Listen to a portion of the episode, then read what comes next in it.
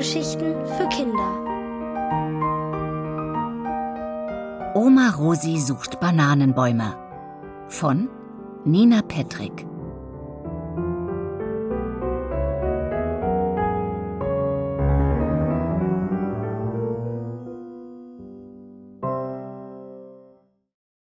Oma Rosi reist an. Toni und Bennett freuen sich. Heute kommt Oma Rosi für eine Woche zu Besuch. Papa hat schon das Bett in dem kleinen Gästezimmer bezogen, das neben dem Kinderzimmer von Toni und ihrem jüngeren Bruder liegt. Hier stehen Koffer, es wird Wäsche getrocknet und gebügelt, Schachteln mit Weihnachtskugeln liegen im Regal, neben Ostereiern aus Porzellan. Papa räumt die Koffer zur Seite und stellt rote Tulpen ans Fenster. Toni und Bennett sitzen derweil am Küchentisch. Die Geschwister sehen sich ähnlich mit ihren hellen, dicken Haaren und den grünen Augen. Toni geht in die erste Klasse, Bennett in die Kita. Einmütig beißen sie von Keksen ab, die sie am Tag zuvor mit Papa gebacken haben. Oma Rosis Lieblingshaferkekse. Mm, die sind ein bisschen fest geworden. Die waren zu lang im Ofen, sagt Toni und nimmt sich noch einen Keks, um zu testen, ob es wirklich so ist. He, ruft Mama, als sie in die Küche kommt.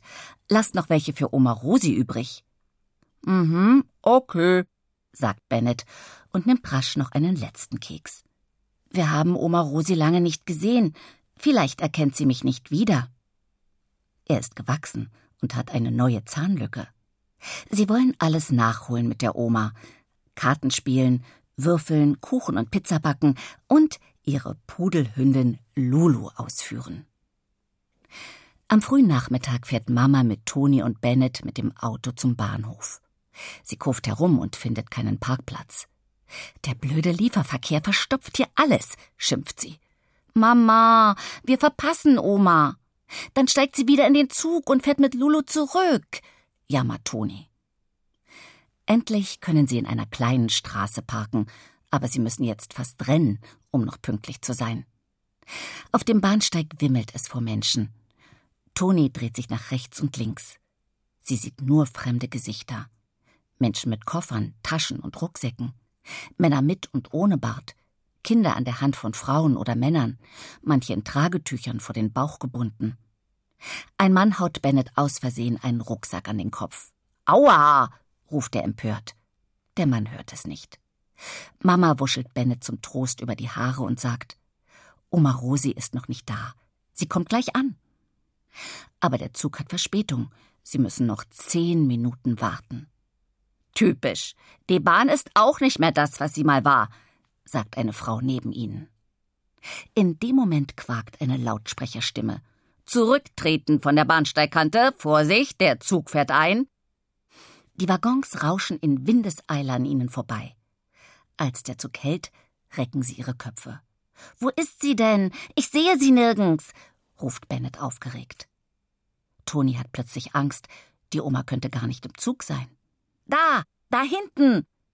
Und wirklich. Toni sieht, wie die Oma aus dem Zug steigt. Hündin Lulu im Arm, jemand hilft ihr mit dem Rollkoffer.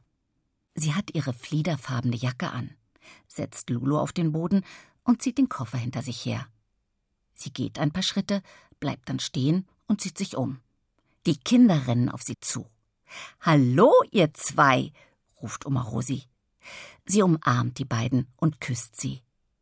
Oma riecht wie immer nach ihrem pudrigen Parfum und ein bisschen nach ungelüfteter Wolle. Lulu, die schwarze Pudeldame, springt um sie herum und bellt wie verrückt. Lulu ist nicht mehr geschoren und hat lange, lockige Haare. Toni findet, dass sie toll aussieht mit diesen Haaren. Sie zieht den Koffer, Bennett nimmt die Hundeleine und Mama hackt Oma Rosi unter. Toni guckt sie genau an. Ihre blonden Haare sind grau nachgewachsen und wie Lulus länger als sonst. Toni weiß noch nicht, ob ihr das gefällt. Die Oma geht ein bisschen langsamer als beim letzten Besuch. Im Auto sitzt sie vorne neben Mama. Bennett kichert, weil Oma die Straßen nicht wiedererkennt. Ständig fragt sie, wo sie sind. Dabei hat sie doch früher hier gelebt. Aber sie erkennt nicht einmal den großen Platz mit dem riesigen Brunnen. Als Mama in ihre Straße einbiegt und sagt, Da sind wir, ruft Oma Rosi aus. Schönes Haus. Aber was für ein großer Kasten. Meine Herren, da habt ihr ja viel zu putzen. Mama schüttelt den Kopf. Nein, nein, das ist doch ein Mietshaus. Wir haben hier nur unsere Wohnung. Na, das weiß ich doch. Es sah für mich nur anders aus, weil wir von links angefahren sind und nicht von rechts. Dinge sehen unterschiedlich aus, wenn man sie von verschiedenen Seiten anguckt. Toni sieht im Rückspiegel, dass Mama nickt. Sie sagt nichts weiter dazu und parkt ein. Toni wundert sich über Oma Rosis Erklärung. Auch Bennett guckt sie erstaunt an. Dann tragen die Kinder ihren Koffer und ihre Handtasche ins Haus. Oma Rosi folgt mit Lulu an der Leine.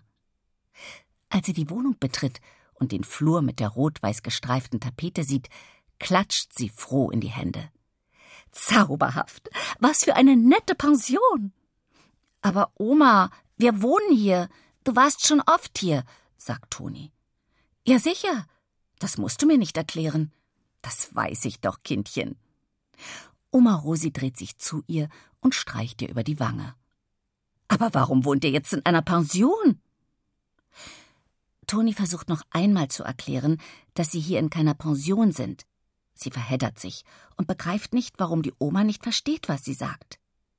Sie zeigt ihr das Zimmer und hilft ihr, den Koffer aufs Bettende zu legen und auszupacken. Oma Rosi sieht sie an. Ihr Blick ist jetzt ganz klar. Weißt du, mein Kopf spielt manchmal ein bisschen verrückt.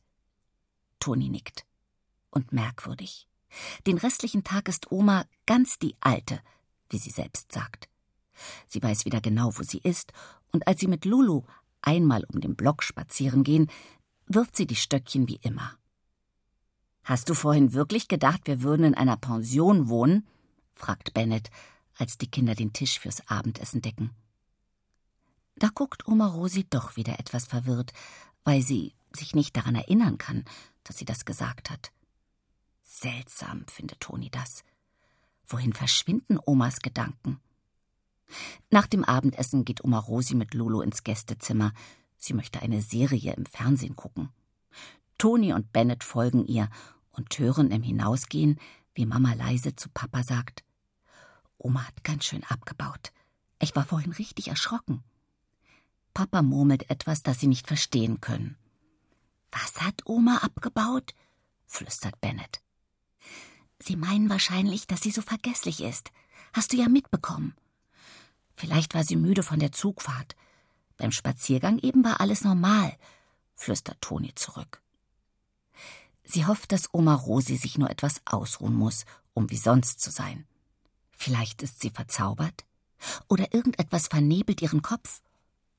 Morgen wollen sie im Wald spazieren gehen. Da wird Toni dafür sorgen, dass sich dieser Nebel lüftet. Oma ist die beste Pilzsammlerin der Welt. Das wird ihr und ihnen allen Spaß machen.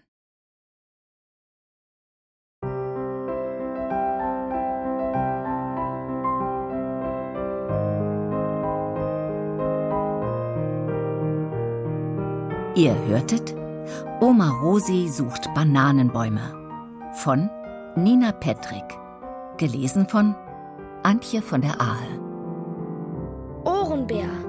Hörgeschichten für Kinder. In Radio und Podcast.